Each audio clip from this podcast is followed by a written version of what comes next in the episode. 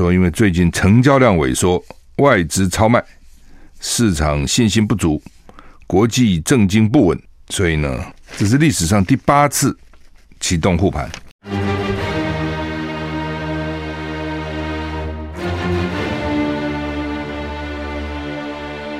赵少康时间，吃喝玩乐骂，和我一起快意人生。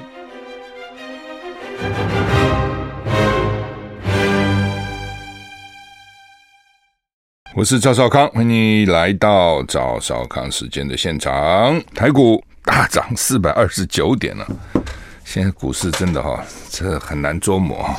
为什么呢？因为国安基金进场了啊！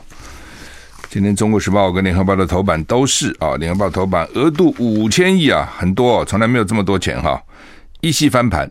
国安基金启动啊，就原来说国安基金不进场不进场的啊，所以现在什么问题呢？在万点以上啊，哦，而且没有什么非理性的这个资金的移动啊，都很正常啊。那昨天因为外资跑掉啊，外资其实最近一直跑了哈。那反正啊，就是台台股跌的比其他亚股多哦，等等。反正我就告诉你，这就是我不进场的时候，我有一万个理由跟你讲我不进场。我要进场的时候，我可以找出一万个理由跟你说我要进场啊，这是本来就是这样，也没有什么绝对对或错了哈。这是万点以上第一次的万点护盘，这是联合报头版、中国时报头版说首次在万点以上进场，专家质疑选举考量，国安基金备五千亿护盘哈。的确了，有没有选举考量？我认为是有了哈。为什么哈？因为现在很多年轻人哈。他把股市当成他主要的投资，什么意思？就是说有很多年轻人不做事了啊，就炒股。有些是做事，待遇不高啊，也无所谓。为什么呢？因为做事正只是副业，炒股是正业。特别去年股票涨很多哦，只要炒股大概都赚钱。其实不止去年了，前两年了啊。所以呢，很多年轻朋友们呢，就说反正啊，就拿一点积蓄跟父母要点钱啊。借一点钱就去买买卖股票，不错啊！啊，今年惨了，我看去年赚的都能赔光光啊，可能都不够啊。所以会不会影响呢？当然会。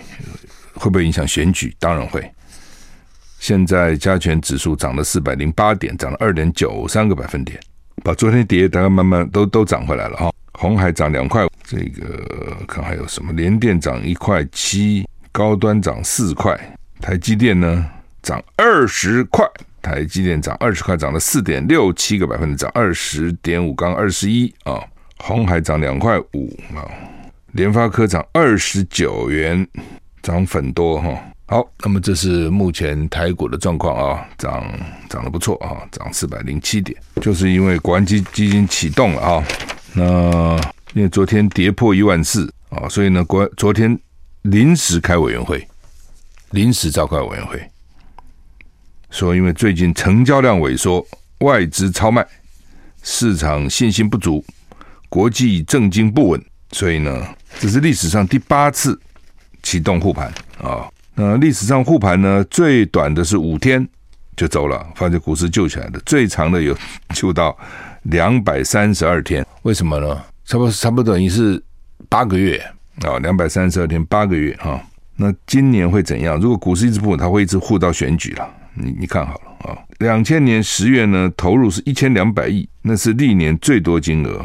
十月就投入一千两百亿，那现在是拿出五千亿是额度了，就现在还没有投进去哈，还不知道哈。昨天一宣布要救市呢，股市一期货就翻转了啊。前年新冠肺炎爆发护盘两百零七天，那也蛮长的啊。那但投的钱不多，七亿五千七百万，金额很少。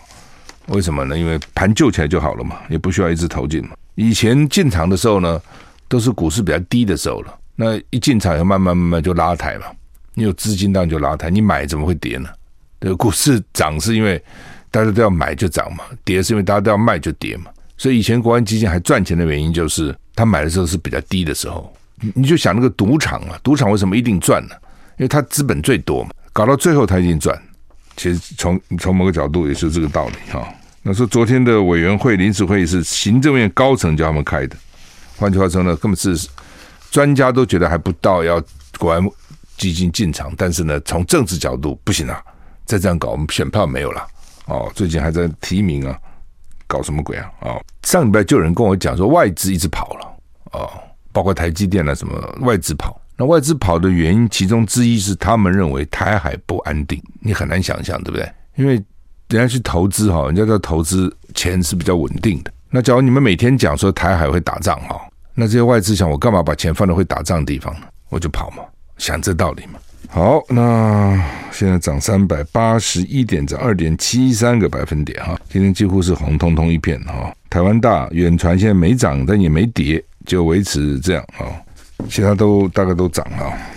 昨天台股跌三百八十九点，现在涨三百九十六点，就差不多啊。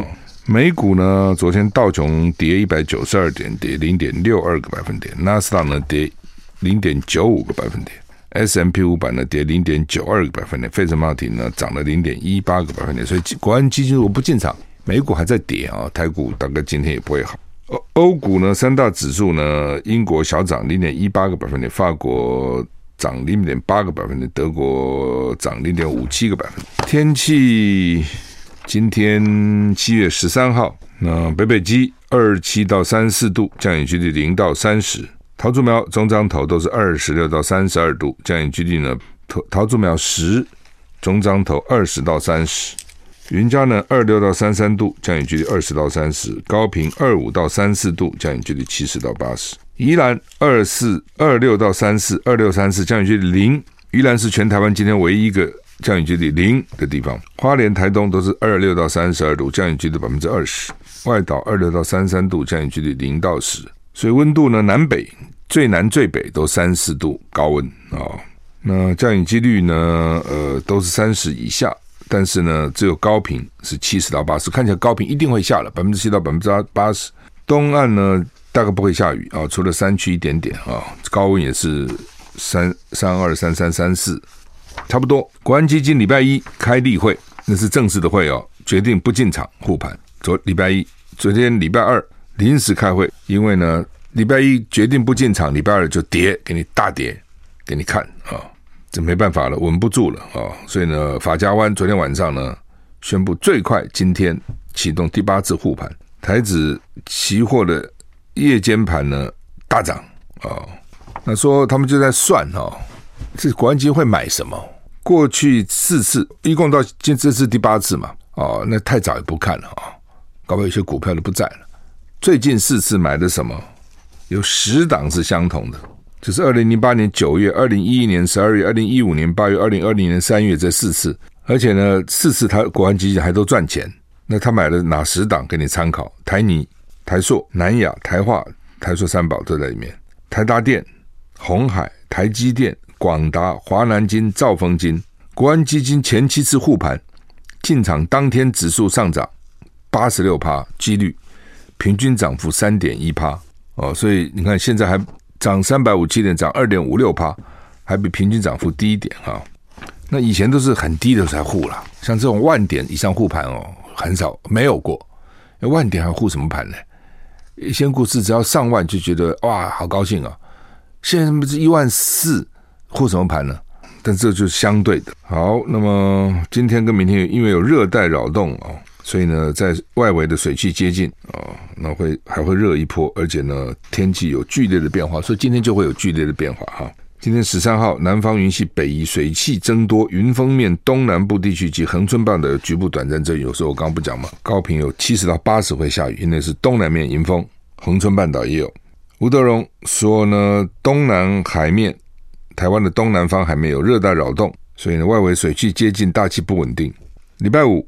今天礼拜三，后天到下礼拜二，第一层大气盛行西南风，西南部不定时有局部阵雨，大气不稳定，各地午后有局部雷阵雨，有剧烈的天气。什么叫剧烈天气？雷击、强风、瞬间强降雨发生的几率，最高气温可以到三十七度以以上啊！台东局部地区还有焚风效应，温度会更高，刚好呢适逢大潮。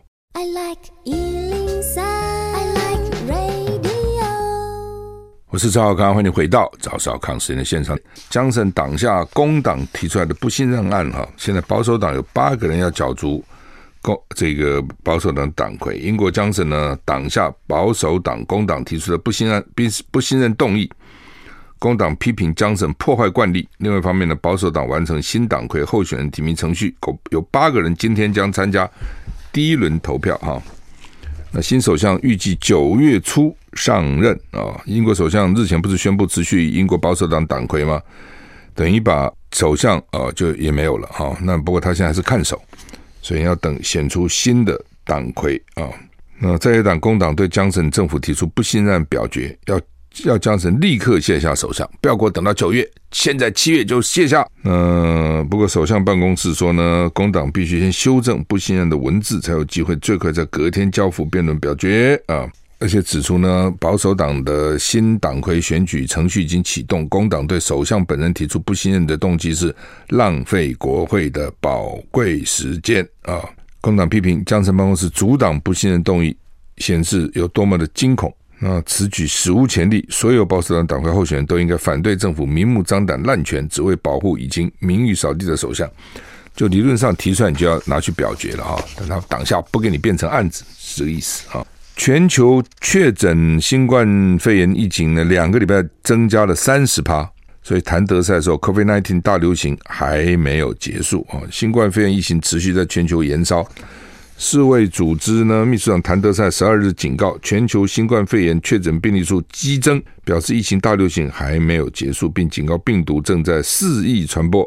他担心病例数激增会为卫生系统及工作者呢带来更多的压力。法新社报道，因为 Omicron 变异株的亚变种变病毒株的传播跟防疫限制措施的取消，全球各国过去两周向世卫通报的确诊病例数增加了三十趴。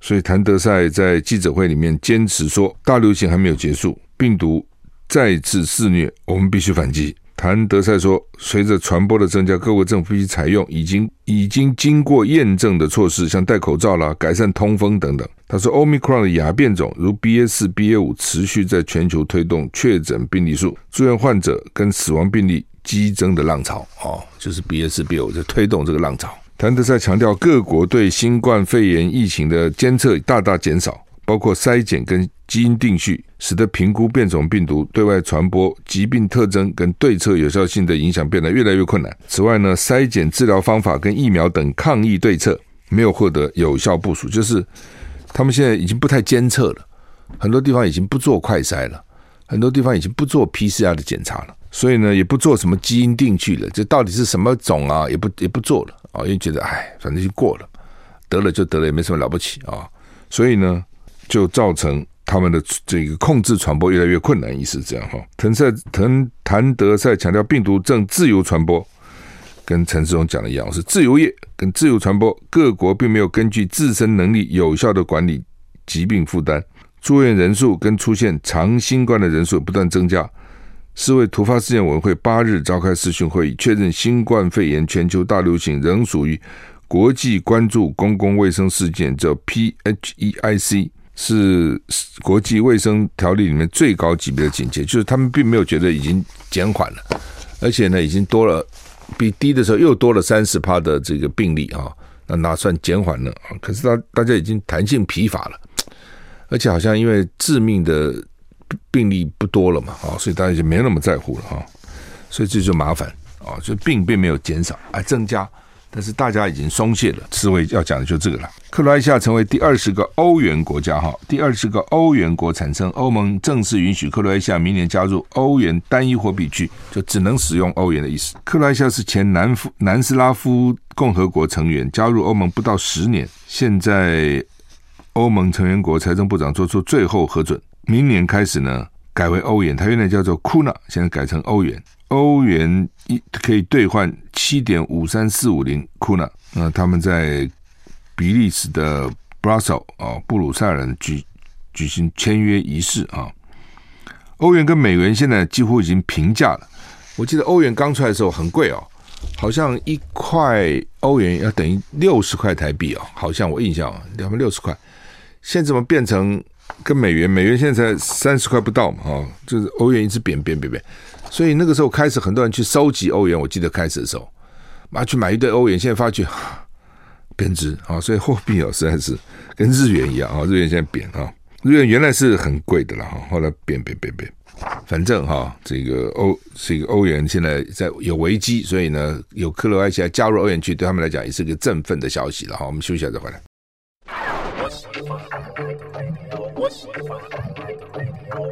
我是赵少康，欢迎回到赵少康时间的现场啊！因为俄罗斯跟乌克兰开战，加上通货膨胀飙涨，桃园机场上半年货运量衰退啊。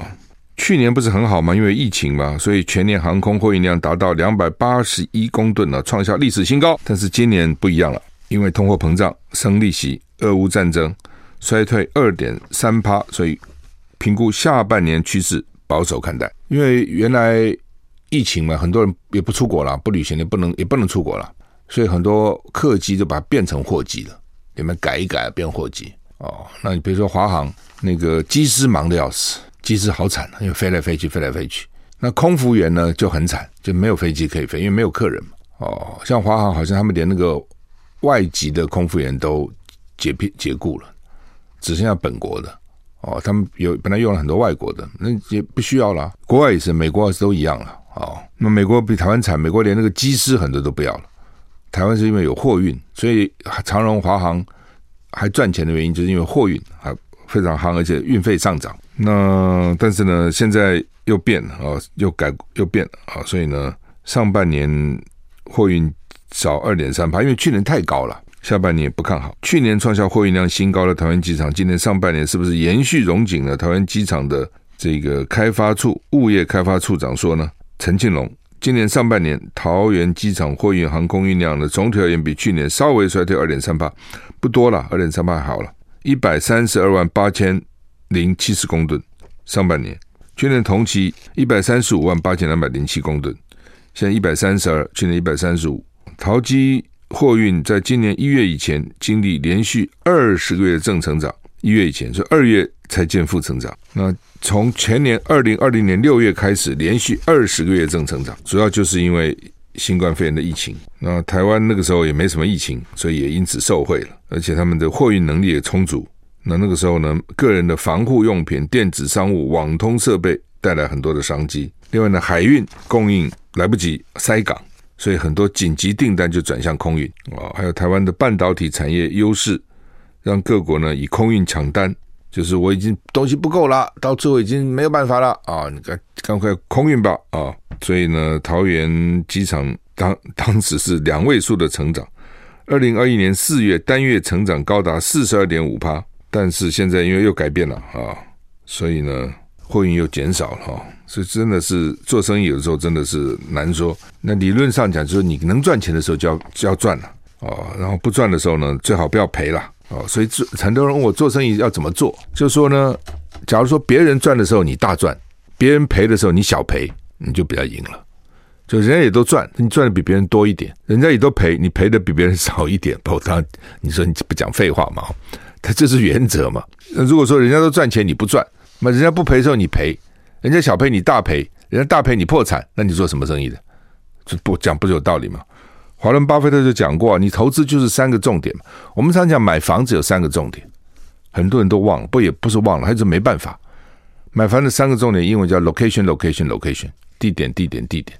你不讲废话吗？我也想买好地点呢、啊，我钱不够啊，我只好去买那个偏远地点呢、啊，至少保个值啊。对了，但是买偏远地要小心，尤其在台湾要小心，因为台湾现在少子化，慢慢人越来越少，人少你就。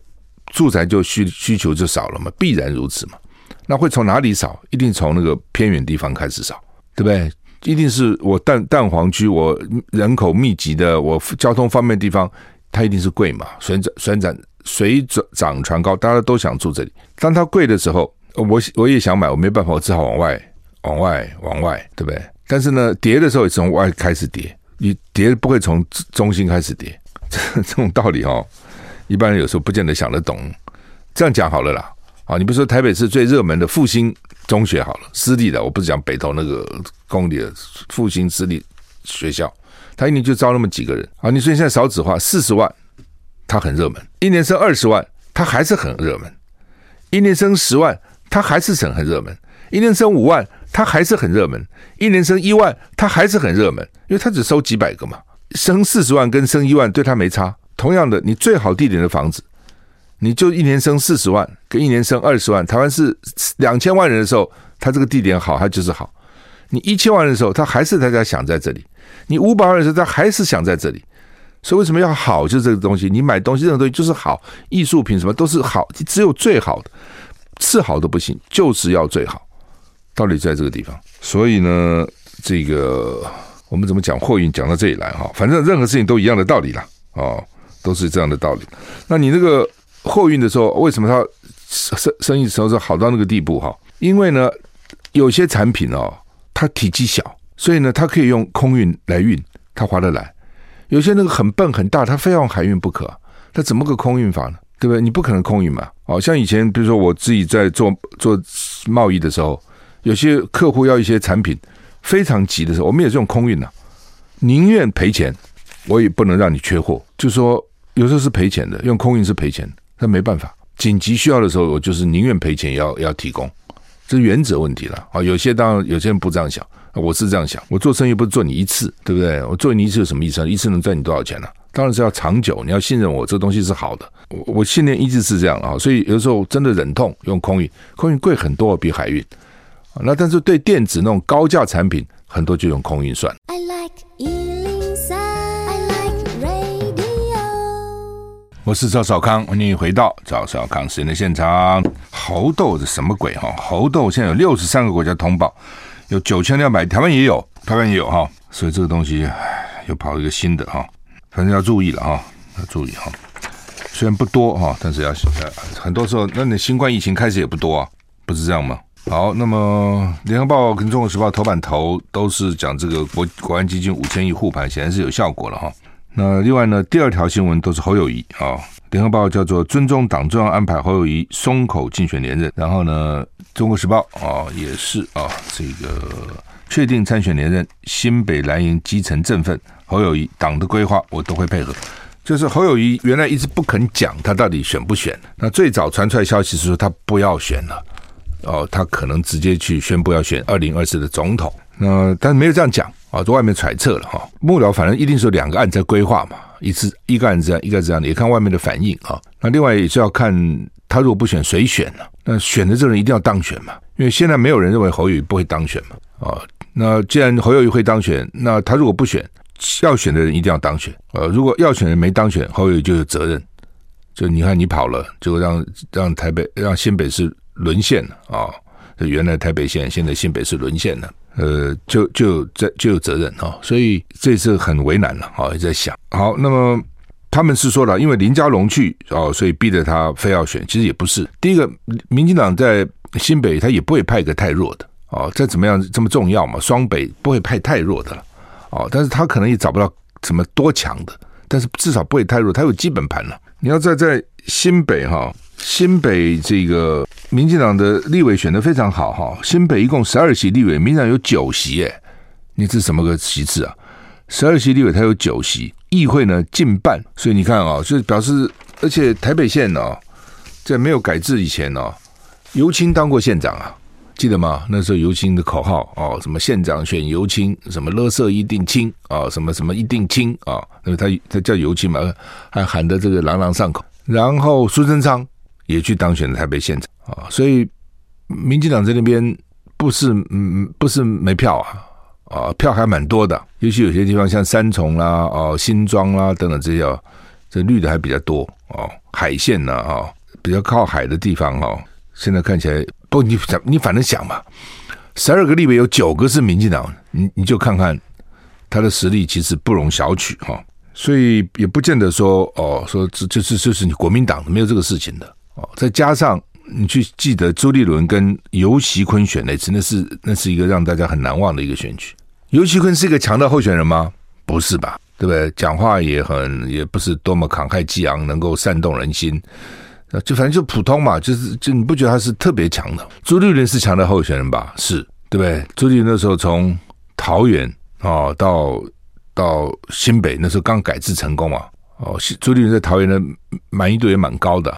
选民调，朱立伦赢游锡堃大概三可以赢三十万票，我记得民调可以赢三十万票。朱立伦跟蔡英文选过一次新北了，然后跟这个游锡堃选过一次啊。那朱立伦民调赢游锡堃三十万，朱立伦之后应该连任了，跟游锡堃的时候应该是连任。结果呢，是不是连任？我要查一下哈。反正就是一次跟蔡英文，一次跟游锡堃。反正跟游锡堃那一次民调做，他应该赢三十万票，就开出来票只赢三万了，多么惊险！你以为你会赢三十万？民调就是赢三十万哦，开出来只赢三万，那到底怎么回事呢？就像上次桃园，对不对？民调郑文灿不会赢的哦，怎么会赢呢？结果呢，郑文灿赢了，赢吴志阳，啊，就是想不到的。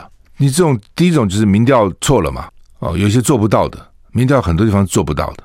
第二个就是翻盘了嘛，原来民调也没错，但是后来就情况改变，哦，特别那十天不能做民调，那十天情况变。都有可能，所以换句话说，新北他的你需要看过去的那种战绩，他曾经有过这种情况哦。朱立伦赢应该赢三十万，就只赢了三万，所以你尤其这么重要的地方，人口三百多万哦，二十九个区，就以前叫乡镇市，比台北大那么多，比台北市。那如果丢了就很麻烦哦。所以这是为什么侯友谊他们原来是想说，如果能够有一个人能够接他，能够当选，他就可以去选总统。但是这个人是谁？之前想的叫做江启臣，江启臣也不错。岳父刘胜良在新店那一区呢，这个当过很多届的立委哦。那他当时的秘书长李干龙哦，也做过三重吧，还是板桥市长，三重市长。然后呃，跟侯友宜很熟。那江启臣本身跟侯友宜很熟，所以江启臣在年初成立一个基金会的时候，登记还登记在新北。侯宇还去参加，侯宇通常对这种事他不是不会参加，他也去。我那时候那天我也去，所以交情不错哦。所以原来有一想说是江启臣来接哦，可是后来大概还是侯宇还是决定自己下来吧。哦，所以他的讲法就是尊重党部安排，党部一定稳扎稳打嘛。就在这会。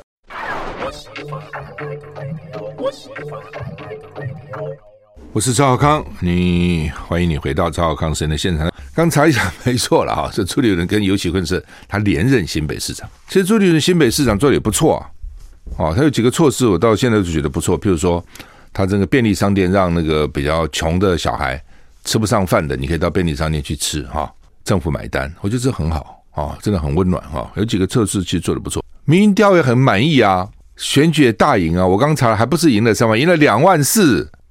朱立伦连任只赢游锡堃两万四千票，新北是多大一个？是选票是很多的，就赢了两万四。好，所以不要以为选举一定怎样或一定不怎么样啊，这个难讲啊。好，那么赖清德去参加安倍的丧礼啊，他们说会不会变成惯例哈？我觉得不会了，不可能，他就是一个丧礼嘛。哦，人死为大了，哦，所以呢，他去日本人一定是就是参加个丧礼嘛，朋友啊。家人、啊？你这家人的朋友，你不能不给他去嘛？所以就很快就发了签证。那我也知道北京的反应了哈，他忍了一天，但是最后还是 还是骂了，只是比较比较没有那么破口大骂了啊，是骂了啊。那我看《中国时报》的标题叫做，好像是说他还算自制啊，还算自制，说北北京反应克制啊，东京保持低调，这个标题用的不错啊。联合报叫做“陆大陆批绿谋独，向日严正交涉”。他就说呢，你赖清德是借借机这个借吊唁之名行谋独之实，徒劳的啊、哦、等等。看起来他话是一定要讲了，啊、哦，只是讲重讲轻。另外呢，就是说他会开记者会，各单位都有例行记者会，记者也会问的。有很多时候，你这很无奈的是说，有些事情你本来是不想讲的，我不讲也不会怎么样嘛，你不主动去讲。但是呢，记者可能会问你啊，那问你讲还不讲？问你你也可以不讲，但是总是觉得有什么好怕的呢？你就要问我就讲嘛，也没什么好隐瞒的嘛。有人是问还是不讲，也有啊。那尤其他那种开公开记者会，外交部等等，当有记者问的时候，叫他说我不不回答你，好像也不太好啊。他反正一定要回答。不，这次算是我觉得《中国时报》标题做不错，算是克制了哦。那东京其实台北都保持低调了。啊，都没有去这这种事情，就是他就是一个私人，就是一个个人吊唁的行程啊。你这种所以说还要骂，就不近人情了啊。我还是觉得陈时中赶快辞吧啊！我真的觉得不，他们做事真的我真的不懂，拖拖拉拉、拖泥带水什么意思？已经民进党已经要你出来了，你就已经是候选人，你也在跑选举行程，对不对？那你什么意思呢？啊，你非要等全代会，干嘛一定要等全代会？也不可能因为全代，因为你你辞了全代会就不提名了，你不辞全民大会就提名你了，已经决定了就是你了嘛，何必让人家落这个口实？我也不解他们到底做事到底什么意思？哦，你多这做这几天的指挥官也也也不怎么样，你就非要占这个位置？那还是说你没有瞧好谁来接任？也不可能啊，对不对？民进党要他出来已经谈了这么久了嘛，政府。里面人那么多，找不到一个人出来接指挥官了，啊，找不到人出来接卫副部长，不可能吧？哦，就是他们做事哈，从某个角度看，他根本不在乎，反正就吃定选民。我就是这样，就跟林志坚，我吃定了，我让你们不敢怎样，对不对？中华大学董事长都是民进党发言人，你认为他会会怎样？对不对？而且听说那个董事长还在陈明通下面念博士，然后呢，台大规定要开闭密会议。而且呢，要三分之二通过才算是抄袭。你不要以为这很容易哦。公开他们也许不敢讲，关起门来你也不知道是谁发言。我只要三分之一杯葛你就过不了哦。所以为什么我最近一直跟管中闵喊话？管中闵要记得，三年以前是大家怎么样支持他当台大校长？那时候民进党怎么打压他？社会大家支持他，对不对？那你现在也也决定不连任了，那你就该讲话就讲嘛，你没什么好怕的嘛。哦，也不需要说哦，将来我可能要去文化大学当董事长，所以我现在明哲保身。不要不要得罪人，我觉得这个考虑太多。我该怎么讲就怎么讲。那我以前电视上连续跟他喊话好几天了。那昨天他终于讲话了，他说台大不会含糊以对，他说台大会坚持这个标准、学术伦理跟诚信，不会含糊以对。但是这个话也是空的了。那要要怎么做嘛？我觉得就是公开嘛，那个审议审查会就公开嘛，这没有什么秘密，这是什么秘密呢？表决就公开，让大家看是哪些学者，然后你你到底讲些什么话，你到底怎么表决的？他那个我最讨厌这种委员会哦，很多委都是现在都搞这委员会，我觉得委员会误国害国，你根本不知道是委员是谁，就算知道了，你也不知道他开会讲些什么，你也不知道表决怎么表的，你不知道。民主政治就是责任政治嘛，你要负责，你搞一个委员会就变成好像大家不负责，都可以把责任丢掉。那另外台大有九个要选校长的，因为管政委不选嘛，要选九个，有九个要选。那也应该要表态了哦。林火旺昨天就投书嘛，就是你这九个，你都你当校长，你不重视品格啊，你不重视学术伦理啊，这不很奇怪吗？那据说都不表态，就这九个都不表态，他就不想得罪人，因为他怕一表态，他如果说不该抄袭，好了，绿的不支持他了，他那绿的教授也不少，对不对？那说该抄袭，说这没有抄袭，蓝的教授不投他，所以最好通通不讲话，在 这个时候明哲保身。哦，大家都不发言，唉，看了真难过。就是说，你是就是是，非就是非，黑就是黑，白就是白嘛。抄袭是对的吗？尤其对这种学术界，这是最严重的。你搞政治哦，很多人那么乱讲话啊，他比如他们讲说哦，这个中央银行总裁有说谎的权利，你教授学术论文是没有说谎的权利的。所以为什么要说尊重学术界？到底在这里？因为至少他们是还是社会的良心嘛。那你们都怕成这个样子，为了台大那个校长，你想人家怎么能够尊重学术界？好，我们时间到了，谢谢，再见。